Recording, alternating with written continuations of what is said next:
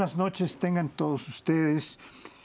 Quiero empezar este programa recordando una fecha que para nosotros es muy importante, muy significativa, que habla de nuestra provecta edad, por lo menos de la mía, porque el día de mañana, 4 de octubre, se cumplen 23 años de que este programa empezó. Estamos hablando de un récord de la televisión en un programa que, como eh, platicábamos hace un momento, pues tenía contenido político y de crítica, análisis político, que frecuentemente ha sido análisis crítico de, de los acontecimientos políticos.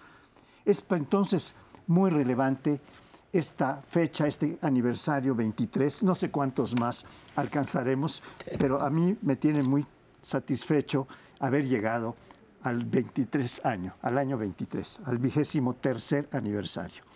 Bien, el otro tema que propongo a mis compañeros para que ustedes escuchen cómo los tratamos es el de estas filtraciones, yo digo que perversas, que se han hecho y de las que nos enteramos hace un par de días o nos empezamos a enterar, porque son filtraciones eh, gigantescas de documentos que pueden tener cuatro teras, millones de, gigas, eh, muchísimos correos que fueron capturados de la administración pública, particularmente de la defensa, de la Secretaría de la Defensa, a la cual le hackearon, eh, pues, eh, no sé, cientos de miles o millones de, correos que estaban dirigidos por militares o que eran recibidos por, por militares de sus familias, de cosas que pueden resultar relativamente poco trascendentes,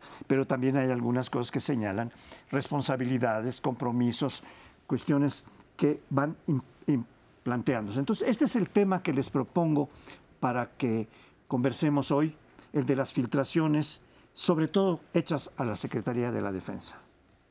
Bueno, pues esta no es una cosa nueva, recordemos los episodios más sonados a nivel eh, mundial, a nivel global, que fueron los de Snowden y los de Assange, que fueron los primeros que protagonizaron este hackeo.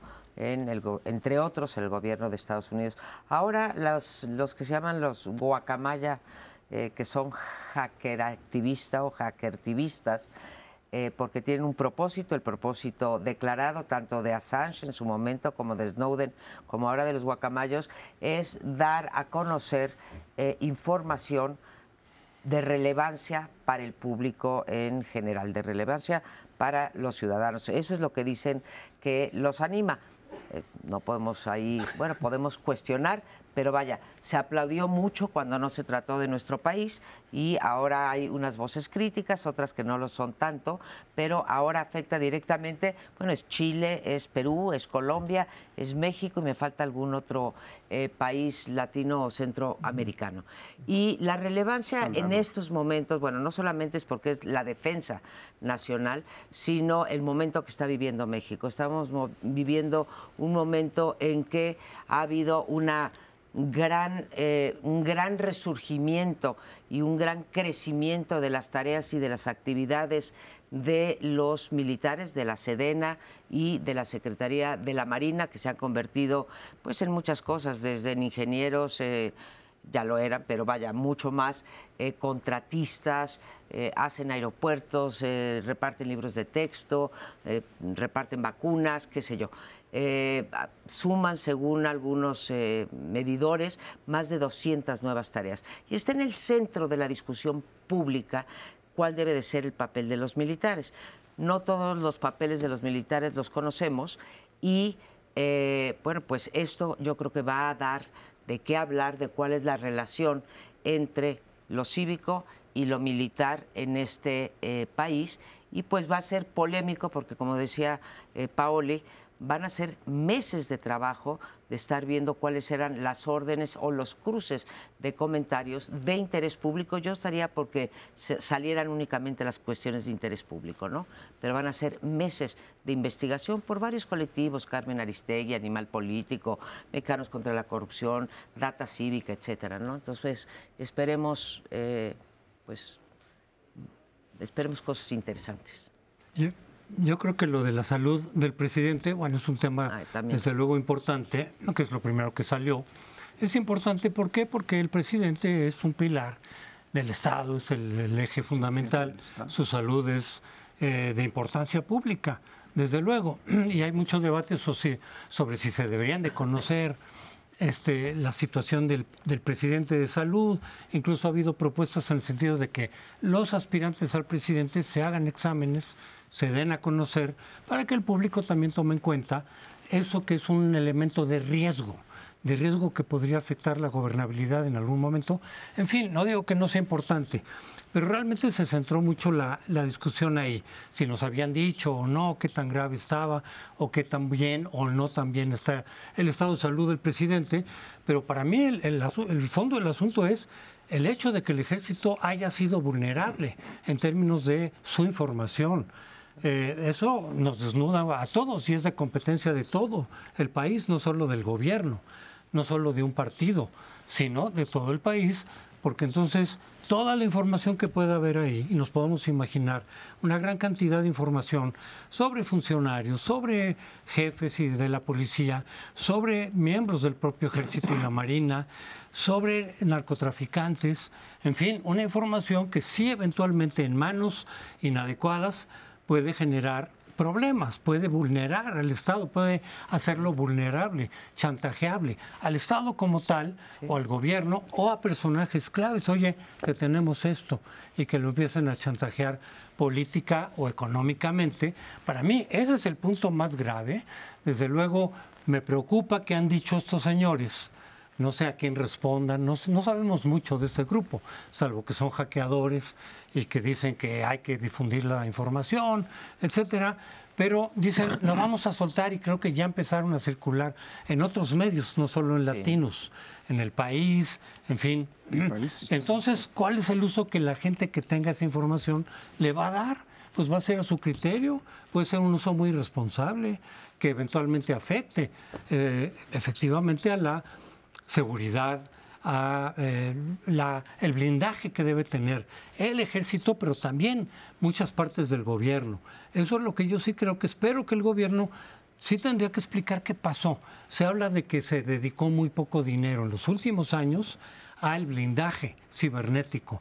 Ya he oído varios comentarios, incluso cifras de que ha ido bajando ese presupuesto, que lo que pedía la defensa le daban menos, y entonces pues se vulneró este sistema. Espero que se tomen las medidas. Pues ahorita este golpazo ya ni, Dios lo quita, porque esa información va a empezar a circular por varios lados.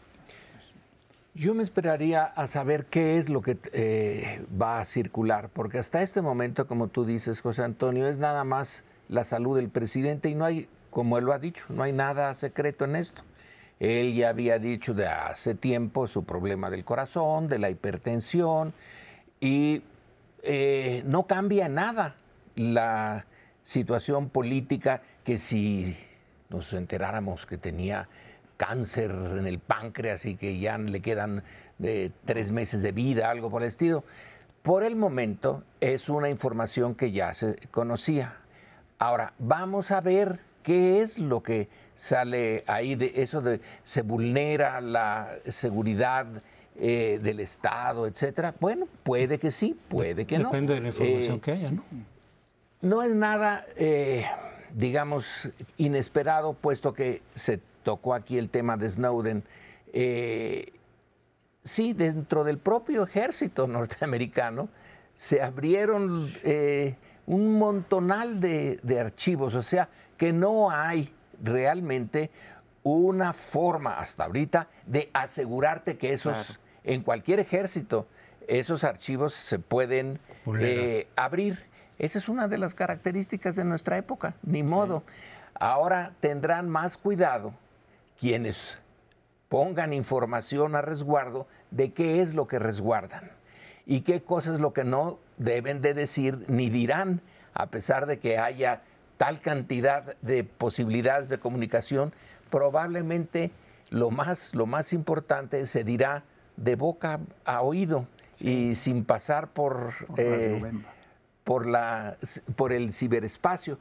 Pero eh, el golpe está dado, pero la magnitud tenemos que esperar. Está en manos de gentes que no quieren al gobierno. Entonces ellos tienen la posibilidad de decirnos exactamente qué es lo que está mal. No es de los amigos del gobierno que tienen ahora la información. Así que no nos apuremos mucho, pero irán saliendo. Y si no salen, es que no hubo nada particularmente importante. Yo eh, estaría por aguardar. Bueno, yo creo que tú estarías y todos necesitaríamos aguardar por la cantidad de, correos que fueron hackeados. Es de, de millones de correos estamos hablando. Para poderlo analizar se requiere un equipo de muchas gentes que esté analizándolos sistemáticamente. Y también es calculable que muchos de estos correos sean, pues, no tengan ninguna, ningún interés generalizado, amplio, público, sino que, pero sí también hay la sospecha de que puede haber algunos que puedan ser de un impacto muy fuerte, que desestabilice a la defensa, que al gobierno le haga daño, que revele que se ha estado eh, teniendo una insatisfactoria protección de los datos que son fundamentales, como los que tiene cualquier ejército de cualquier parte del mundo. Muchos de estos son datos que son internacionales, son correos que vienen de Estados Unidos, de distintas entidades, que tratan narcotráfico, que tratan eh, cuerpos de armas, etcétera, y otros son eh, también pues, triviales. Pero yo creo que vale la pena que eh, esperemos, porque no vamos a tener otro remedio, ¿no? Para ir valorando toda la información que puede salir de allá. Yo, eh, dos, dos precisiones. Una, este, está en manos no, solamente de los adversarios del gobierno, eh, Lorenzo, cantidad de gente que ha, digo, la misma jornada tendrá acceso o ya tiene acceso a, a este, a este enorme, enorme cantidad de terabytes ¿sí? que no entendemos muy bien. Entonces está en manos de todos y se va a poder, o sea, si alguien sale con algo irresponsable y decir, oye, dice tal cosa, pues no, tendrá que haber un proceso de verificación y el gobierno mismo tiene acceso a esos archivos. Y la segunda sí trae cosas, digo, ya las primeras revelaciones hablan, además de la salud del presidente, aunque eso fue la gran nota, también hablan de la Embajada de Estados Unidos, del embajador, y también hablan de Ayotzinapa. O sea, ya tenemos, digamos, no a fondo, pero tenemos otros dos temas aparte de la salud del presidente. Creo que estamos frente a este, este eh, dilema entre libertad de expresión e interés público y acceso a datos y el de seguridad nacional. Yo sí haría votos eh, porque aquellos que tienen acceso a eso lo usen de manera responsable, no utilicen datos personales, pero también creo que van a revelar cosas como los conflictos internos que estamos viendo al interior del gobierno en materia de eh, pues todo lo que tiene que ver con el ejército y la marina. Yo, yo, yo ocupé mucho tiempo, pero... Bueno, eh, el, eh, uno entra a archivos, yo he entrado a archivos, pero en a la antigua, de papel. Y en realidad uno encuentra que la mayor parte de los datos ahí no te sirven para, para, nada. Es raro, vas viendo uno que otro, que otro. Entonces habrá que esperar, por eso digo, hay que esperar y que los expulguen. Eh, va a ser difícil, pero eh, la mayoría de los datos no sirven. El otro, el otro ángulo es el, eh, eh, información política, es decir, por un lado está la seguridad, por otro lado son cosas que a lo mejor no ponen en riesgo la seguridad, que bueno, pero que puedan tener un uso político. Por ejemplo, ya se mencionaron nombres de algunos críticos del gobierno, de los que se supone que no se les iba a espiar, y sin embargo ya los estuvieron ahí monitoreando. En fin, pueden salir cosas de uso político, distinto a la seguridad. Creo que esas no son tan arriesgadas o riesgosas. Sí, lo, que pasa es que ahora con, los elementos técnicos que tenemos se pueden pedir por, por hipertexto ciertas palabras como Ayotzinapa, como este o San Fernando, y se van a, a, sacar de allí cosas muy importantes. Pero nos vamos a un corte. Espérenos un momento, regresamos.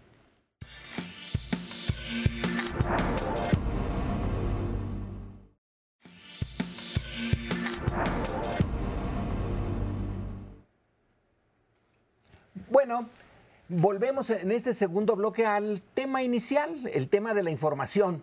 La información que se tenía guardada y que ya salió sin guacamayas y sin nada, desde antes. Y es en, el caso de Ayotzinapa. Ahora creo que hay dos bloques en relación a la investigación sobre el crimen que se cometió en 2014, en ese septiembre, contra los estudiantes de la eh, normal rural de Ayotzinapa. Por un lado, se está abriendo ya más la investigación del hecho mismo. Eso es bien importante. Es el centro, pero hay otro, que es la operación de encubrimiento son dos y se pueden analizar de manera distinta. Los dos son crímenes. En uno sí, perdieron la vida, eh, no 43, sino más, porque se llevaron entre las patas de los caballos a otras gentes, a las de un equipo de fútbol, a las de una señora en un taxi, etc. Pero la otra operación apenas la estamos eh, conociendo y se ha sacado con forceps de los archivos, ahora sí, sin necesidad de hackeo, pero por decisión política se ha estado abriendo eso y hay que seguirle. Yo creo, eh, y con esto termino, como decía un politólogo español muy bueno sobre eh, los sistemas autoritarios, Juan Lins, que tomando casos más o menos similares, una acción que como ejemplo, una acción que se podía haber tomado, en un caso se tomó, en el otro no, se tomó después, da resultados distintos. La misma acción, igual, ahora necesitamos que el tiempo apresure, porque pasado más tiempo va a haber más problemas en relación al encubrimiento de Ayotzinapa al encubrimiento y a los hechos, ¿no? a lo que ocurrió.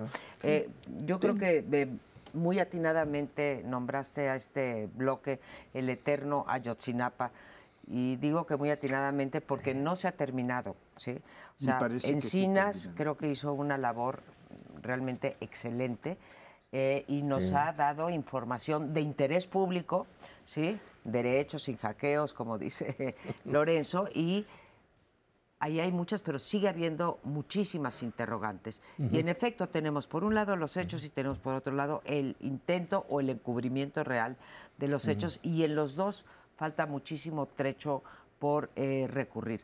¿Por qué falta y a qué dificultades yo me imagino que se tiene que haber enfrentado Alejandro Encinas, subsecretario de Gobernación? Eh, sabemos por, digamos, por distintas eh, fuentes de investigación pues que el ejército fue parte de este encubrimiento, eso lo dice el mismo Encinas, y ante esto ha habido una reacción también por parte del ejército, que ahí sí tiene un espíritu de cuerpo eh, fuerte y que quiere hacer el mayor control de daños eh, posibles. Entiendo la investigación ni siquiera la de Encinas, y ahora tenemos las declaraciones o parte de las investigaciones del famoso GIEI. Tenemos metido a un elemento más estructural, que es la Fiscalía, que retiró algunos órdenes de, de, aprehensión, no sabemos si por su propia mano y sin tomar órdenes de nadie. La renuncia del fiscal. La renuncia del fiscal. Entonces tenemos Marina, Defensa, gobierno pasado, gobierno de López Obrador, establishment del ejército pasado, digamos, el de Cienfuegos, establishment del gobierno y de la Marina de este gobierno, y creo que estamos metidos en un berenjenal de difícil resolución. Y las fiscalías, las fiscalías. Y las fiscalías con Gers Manero, que bueno, pues eh, ha mostrado bastantes irregularidades en su gestión. Yo estoy completamente de acuerdo contigo en que Encinas hizo un muy buen trabajo. Difícil de preparar, más difícil aún de reportar, porque había datos verdaderamente lastimosos para gentes, como este del que era coronel y se volvió general Rodríguez, ahora retirado, y que por cierto demandó a Encinas. y le acaban de tumbar la reclamación, lo digo jurídico, no lo digo en términos jurídicos, sino en términos normales. Le acaban de eh, pues declarar que no es procedente su, su demanda o su denuncia porque efectivamente ahí hay elementos que hay que ver, pero sí le prohíben a Encinas eh, decir nombres. el, juez que, que, echó abajo esta, esta denuncia. Bien, yo quisiera decir además que eh, hoy leí un artículo en el, en el país, en la, en la edición hecha para América Latina, específicamente para México, un artículo extraordinario donde viene esto de la, de la denuncia, ah. pero también de la denuncia que, que hizo este general retirado eh, contra Encinas y otras cosas que no había yo visto tan claramente en la prensa mexicana, a lo mejor pescando de aquí y de allí, pero está muy, muy bien hecho. Es, es un señor, un reportero que trabaja América Latina del país que se llama algo así como David López o David Maciel. David. No. Bueno, bueno, bueno, ese es un profesor. El, día de hoy en, el, en, el, en, el, país es extraordinario, se los recomiendo mucho. Eh, yo creo que la idea que prevalece entre los opinadores, los analistas, los que han eh, estado trabajando el caso, es de que este, este tema, que fue muy provechoso políticamente para la izquierda, en particular para Morena, los años de, de Peña Nieto, le pegaron muy duro a Peña Nieto, precisamente por el mal manejo, las acusaciones de que fue el Estado, de que había gente de distintos niveles dentro de la estructura del Estado que estarían encubriendo, si no directamente en, el, en el asesinato, pero sí encubriendo, que es justamente de lo que se trata este informe.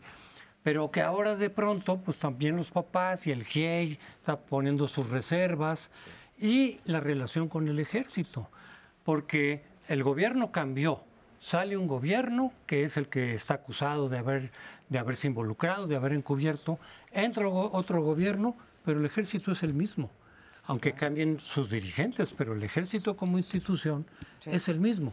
Y ahí, desde el principio, muchos decíamos, ah, caray, ahí, si de veras está involucrado el ejército, como se sostenía, pues va a haber una situación, porque es muy distinto acusar al ejército desde la oposición, que incluso insistes y dices y tal, a cuando ya eres gobierno y tienes una relación cercana, incluso muy cercana con el ejército. Entonces ahí lo que, lo que estamos viendo ahorita, eso es así como se, se percibe, es que el ejército, así como se protegió con el general Cienfuegos, que dijo, no, no, no, no es solo el general Cienfuegos, es toda la institución a la que están golpeando.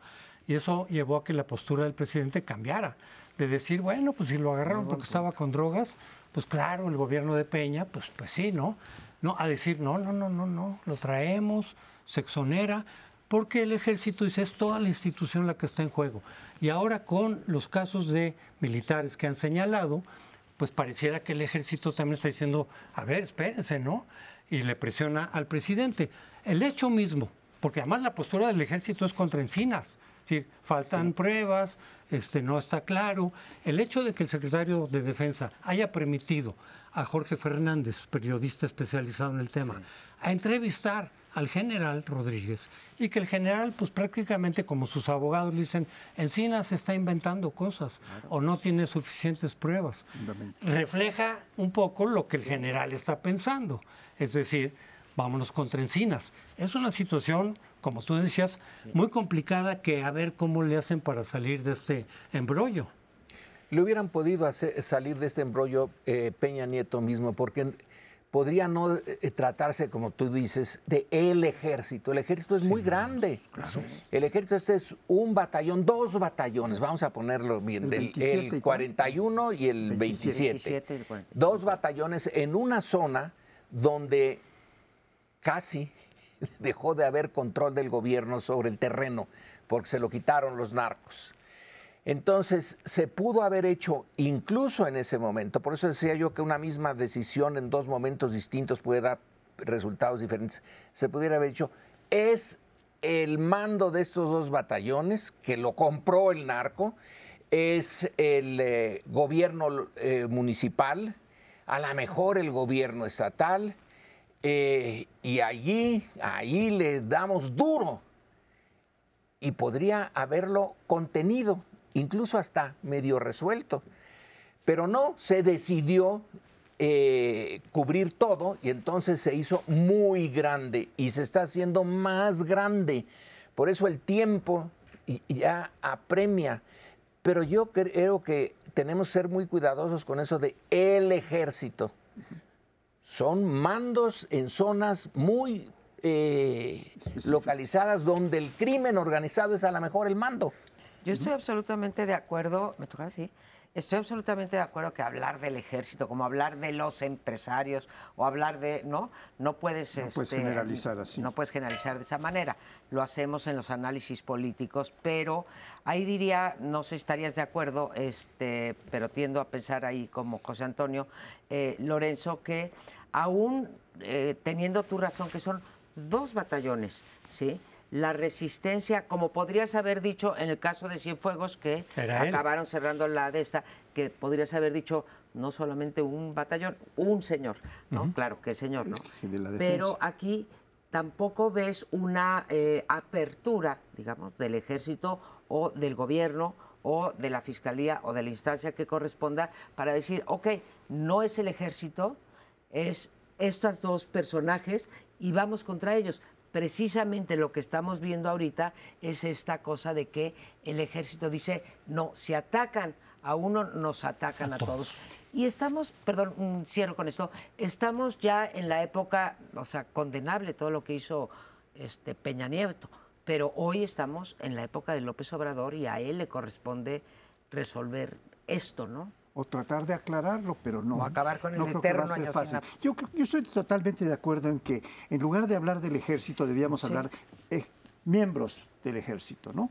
Muy localizados, como tuvimos el de Gutiérrez Rebollo y algunos otros por ahí. Es decir, el ejército no es impenetrable y menos por el narcotráfico que paga muy bien por lo visto o amenaza además de pagar plomo o plata, ¿verdad? y, puede haber en varios lados, a lo mejor de estos, de estos hackeos van a aparecer otros, pero no lo sabemos. Pero el ejército, nosotros podemos verlo así y así debemos de verlo, pues el ejército tiene el espíritu de cuerpo, y, entonces dice, eso, ¿no? Le pegan ese, nos pegan a todos, y por eso parecen molestos contra Encinas, porque si ellos vieran las cosas así dirían, pues fue Rodríguez, si lo culpan o no lo culpan. Procesen, lo meten Pues si no lo ven así, es que les falta no, no lo ven así. Inteligencia, porque es la mejor manera de proteger al ejército. es decir, las partes podridas las quito y no las hago, no las generalizo. todos somos así. Pero en fin, nos vamos a un corte y volvemos.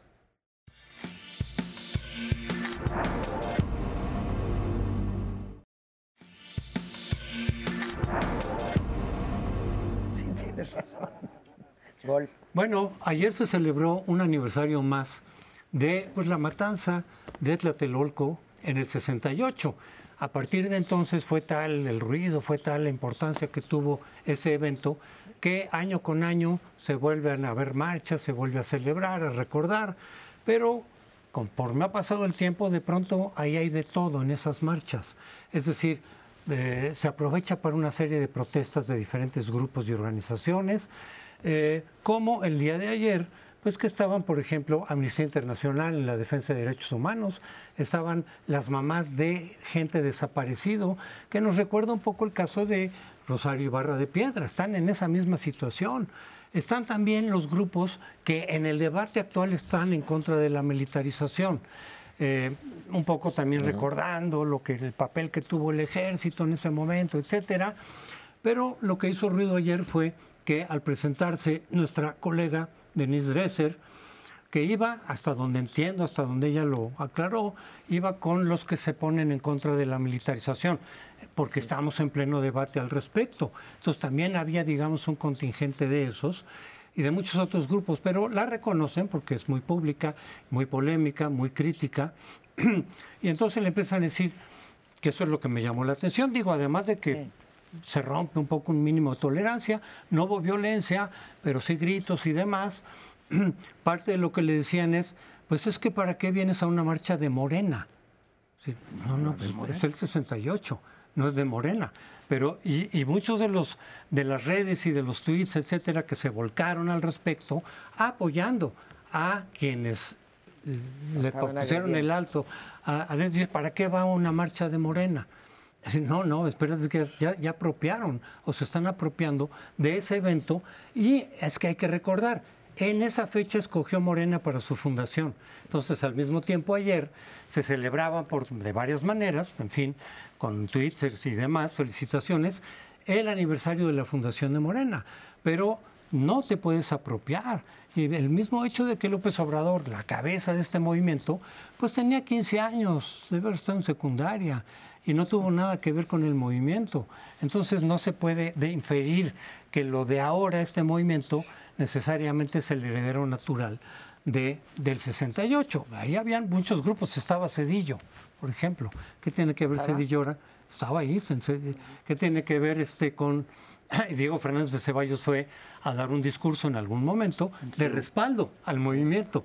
Entonces, pues no era homogéneo el movimiento. Todos los movimientos eh, son heterogéneos.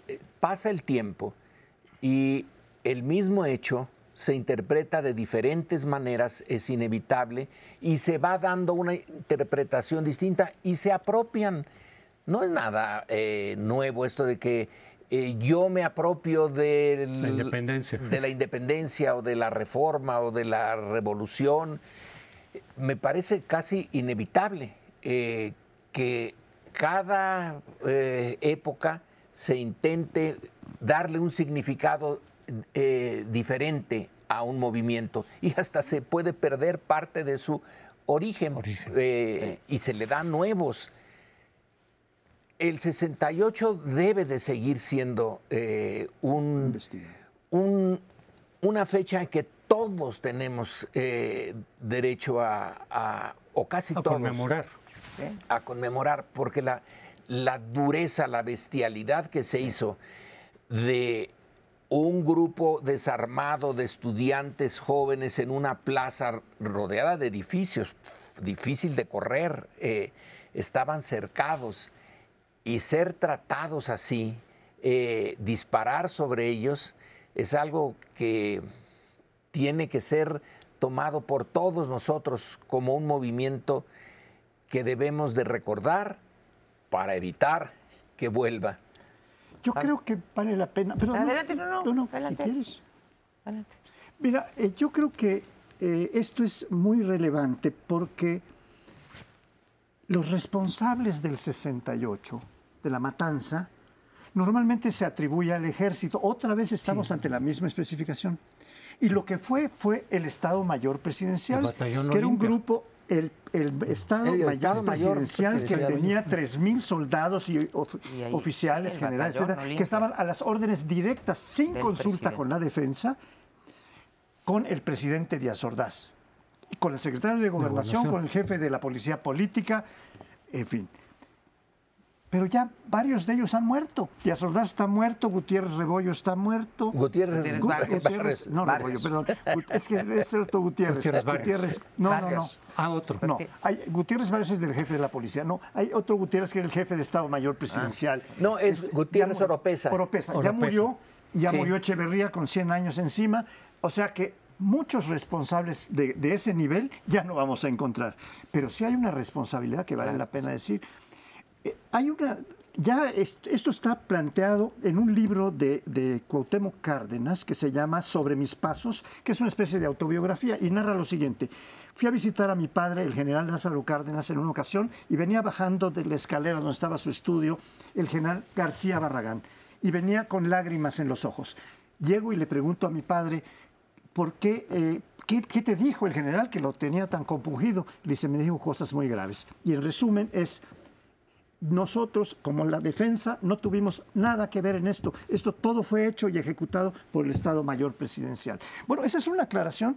Y luego el, presidente Díaz eh, López Obrador, en una mañanera, repitió esta información que pone Cuauhtémoc Cárdenas en este libro que cualquiera puede ver, que se llama Sobre mis pasos, y pueden...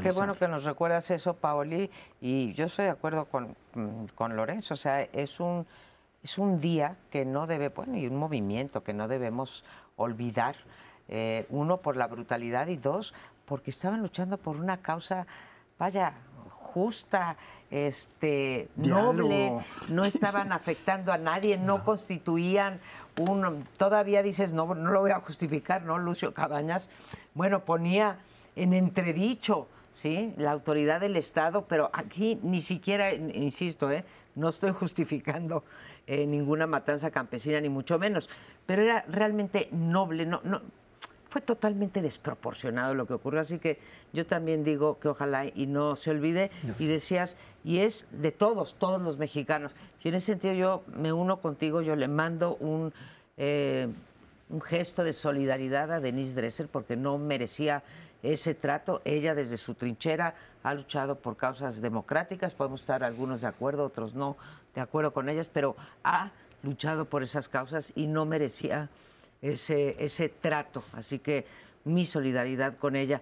Pero eh, regreso a lo que fue hoy, en esta evolución que decimos que tienen los pues las, las fechas este, como históricas. independencia históricas, ¿sí? Eh, la nota del día de ayer de la marcha o lo principal de la marcha fue el tema de la militarización y si había gente, en efecto, en donde Morena quería apropiarse, porque ahí es cuando nace, no Morena como partido, pero sí Morena como, movimiento. como asociación civil, porque así lo marcaba eh, la ley. Aún así, es de todos el, movimiento del, del 68 como parteaguas donde empieza la verdadera transición, creo yo, incluso antes que el 78, ¿no? Eh, es la militarización y ahí estaban los padres de los 43, ahí estaban colectivos de todos tipos y ahí estaban los del movimiento del 68 y el punto de confluencia era alto a la militarización y creo que eso sí hay que resaltarlo. ¿no? Y, con esa bandera es que estaba ahí Denise Dresser, pero yo lo que destacaba es eso, que quienes la impugnaron, le dijeron, ¿por qué te metes a una marcha de Morena si tú eres crítica de Morena? No vamos a tolerar que los críticos vengan aquí en el extremo de que los grupos y los gobiernos se apropian de los movimientos históricos exitosos o representantes. Digo, en el extremo sería que en un acto de independencia en el grito, de pronto te digan como Morena, es el, heredero directo de la independencia, ustedes son de Miramón y de Huerta, como lo ha dicho López Obrador en su discurso en las mañaneras, sáquense de, un movimiento, de una marcha de Morena. Ustedes son críticos, eh, porque eso fue lo que ocurrió ayer, pero no estoy hablando nada más de los, personajes que estaban ahí, sino el apoyo. que recibieron de muchos eh, morenistas, incluso figuras públicas no solamente por los que están en las redes, simpatizantes, no, algunas de las figuras públicas diciendo, pues ¿quién le manda a ir a una marcha de morenas? Ah, caray, que no era desde el 68. A eso me refiero, que una cosa es que cada quien pueda jalonear y pelear la representatividad de movimientos históricos, lo cual es normal, es decir, es habitual, y otra es que a partir de ahí tú no puedes ir a celebrar algo con lo que te puedes identificar, como puede ser el 20 de noviembre, como puede ser este la, independencia, etcétera. Bueno, eh, también hay que elegir en, eh, en, dónde, eh, en dónde te metes, porque puedes tener una celebración en donde hay un núcleo.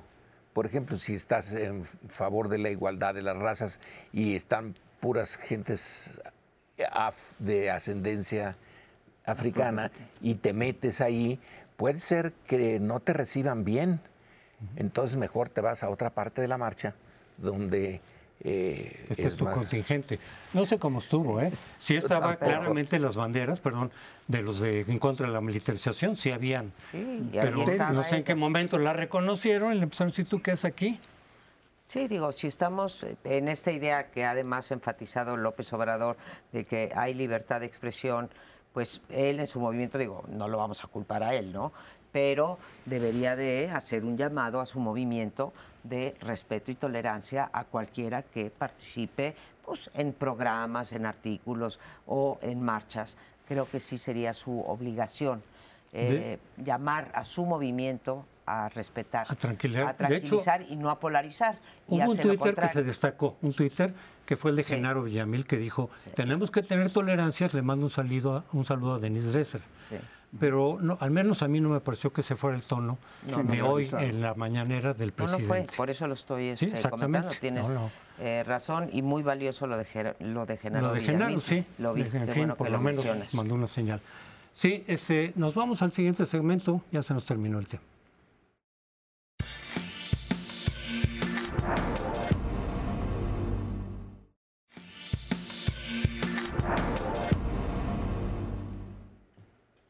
Bueno, pues vamos ahora a nuestro último bloque que normalmente lo reservamos para las cuestiones internacionales y que en este caso tiene mucha pertinencia para México y para América Latina. Se trata de las elecciones que ocurrieron ayer en eh, la economía más grande de América Latina, en Brasil. Y bueno, lo primero que yo querría decir es, como yo no soy presidente y sí me puedo pronunciar, eh, me parece a mí triste eh, hubo un muy buen desempeño de eh, Bolsonaro, voy a decir por qué, no es nada más un calificativo. Bolsonaro es el presidente actual de Brasil, un hombre conservador, un hombre en efecto racista, un hombre que va en contra de los derechos humanos fundamentales como el derecho a decidir sobre tu cuerpo, sobre tu, tu género, en fin, me parece un hombre conservador, apoyado por el ejército, eh, también un hombre que se ha dedicado a eh, lastimar a las autoridades electorales que en Brasil juntan al tribunal y al órgano administrativo en un mismo órgano y que ha tratado de, digamos, descalificar la imparcialidad.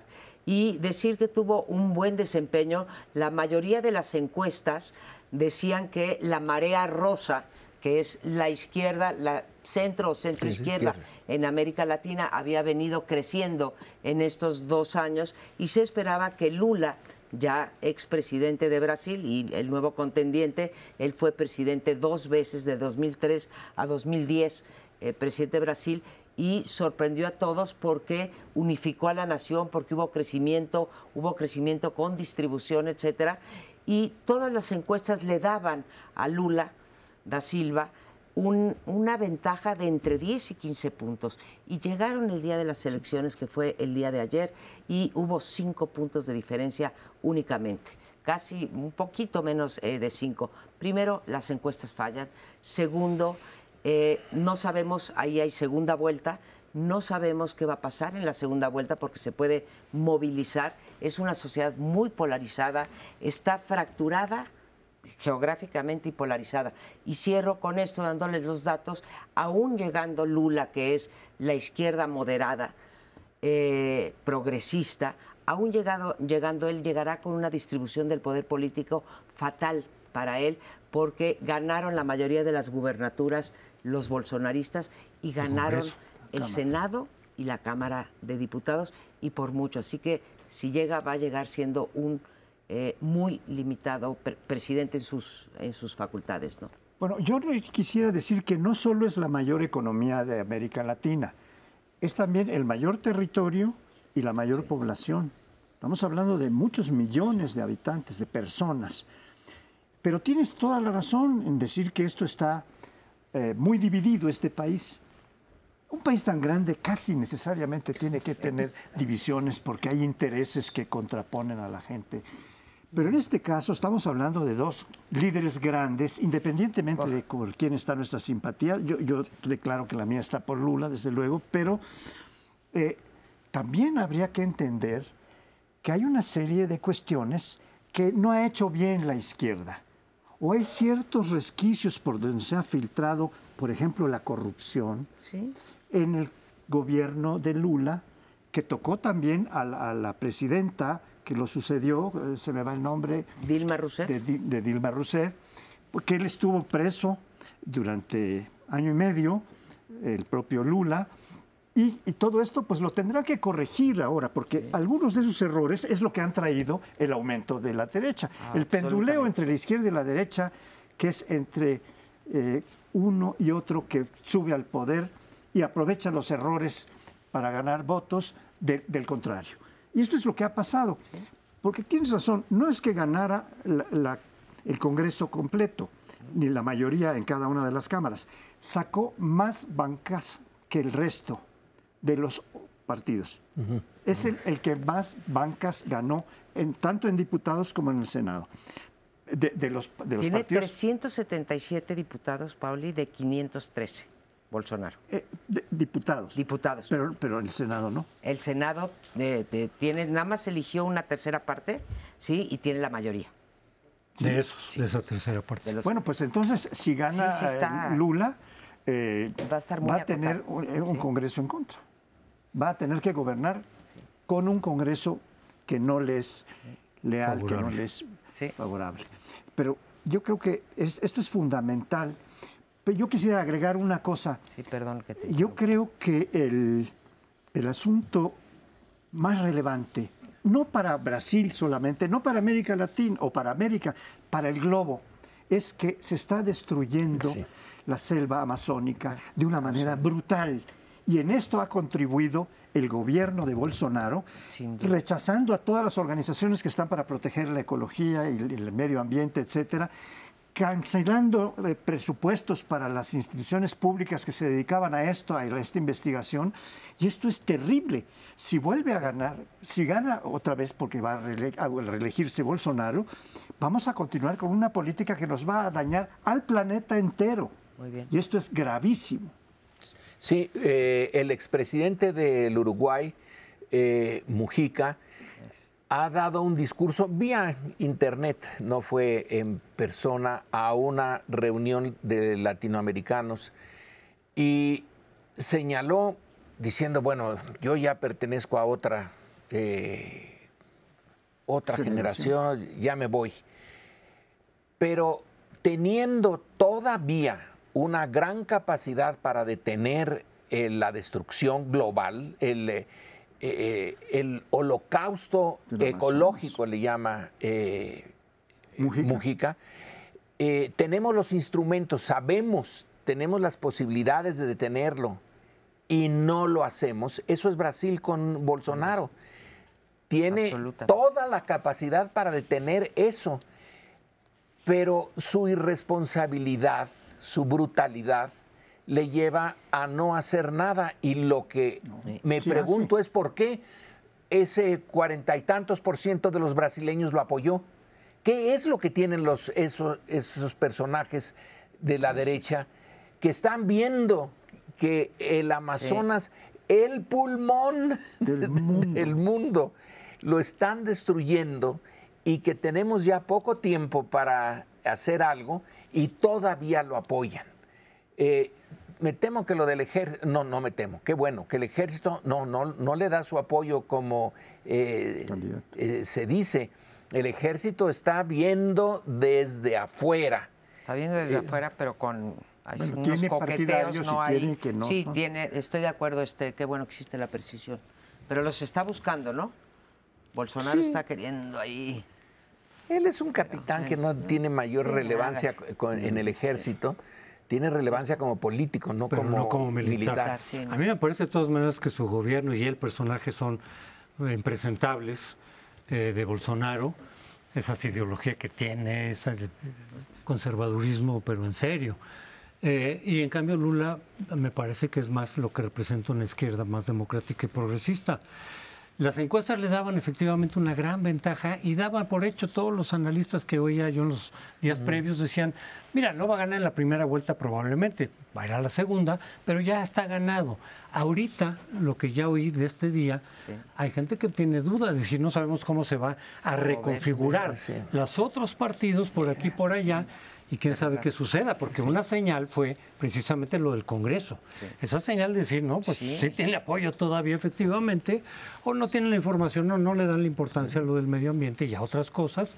Pues así es la gente, ¿no? Acuérdate que cuando quitaron a Pinochet con el con el, ¿Con el no? plebiscito del no, 44 todavía votó por él, 44%.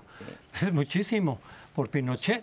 Entonces, ¿quién sabe qué va a pasar en la segunda vuelta? Es un mes. Seguramente habrán nuevas encuestas que nos digan más o menos cómo vendrá el reacomodo. Yo espero, yo sí espero que gane Lula, que eh, y pueden fallar desde, desde luego. Sobre todo porque se ve muy empatado. Yo quisiera agregar nada más dos cosas. Dijo Lorenzo en algún momento, Y, Bolsonaro no hizo nada. No, sí hizo. Canceló programas de protección al medio ambiente, a la ecología, al, al cambio climático antropogenerado que se estaba dando. Y por otra parte también está la otra. Cuando Lula fue presidente, trabajó mucho y lo reconocen las organizaciones ecologistas, etcétera. O sea, uno no, no solo no hizo nada, canceló programas y el otro apoyó programas que nos protegen a la especie humana entera. ¿no? Y qué bueno que lo, que lo dicen porque además tuvo el cinismo Bolsonaro de abrir su discurso en la ONU diciendo que él estaba en favor de, los derechos humanos, en contra de la corrupción y sobre todo de la destrucción ambiental. Ahí centró su, su discurso. Me parece de una hipocresía, de un, eh, bueno, en fin, este, es, es, digo, más allá de la simpatía que aquí hemos manifestado por Lula, es la simpatía también por un programa, ¿no? Por la democracia, por los derechos humanos, por la diversidad, etcétera, y que ha prometido dejar de polarizar. ¿sí? Y ahí es donde yo digo, ya no nos va a dar tiempo, pero con México, ¿no? Tomemos lecciones de las encuestas, de los discursos, de la polarización y veamos a dónde vamos y cuidemos, veamos otras elecciones. Pero nos vamos, otro día seguimos platicando de Brasil. Eh, despedimos el programa y nos vemos el próximo lunes.